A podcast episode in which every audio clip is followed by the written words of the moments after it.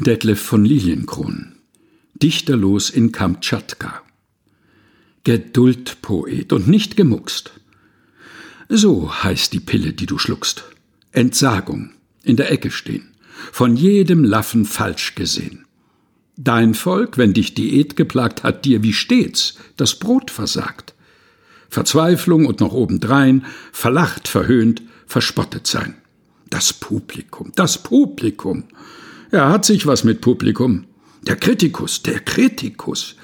Na, das ist erst der Hochgenuss. Der Nachruhm bringt dir manchen Trost. Nun wahrlich auch ein schöner Trost. Der Dichter ist ein Königtraun. Er ist im Vaterland der Clown. Vielleicht nach hundert Jahren Schicht zieht ein Professor dich ans Licht. Und hin und her wird dann geredet und du wirst um und umgedreht. Viel Lärm, Bum Bum, Radau, Juchai, im Sarg ist alles einerlei. Und ob die Welt dich dann zerreißt, ob die Nation als Gott dich preist, ganz gleich. Der Wurm hat rund und rein dich längst poliert im schwarzen Schrein. Wir fragen, wo dein Hügel steht? Der ist versunken und verweht. Was geht's dich an? Was soll der Quark? Fehlt dir des Lebens Milch und Mark? Das sind des Dichters ewige Qualen, im großen Reich der Kamtschatkalen.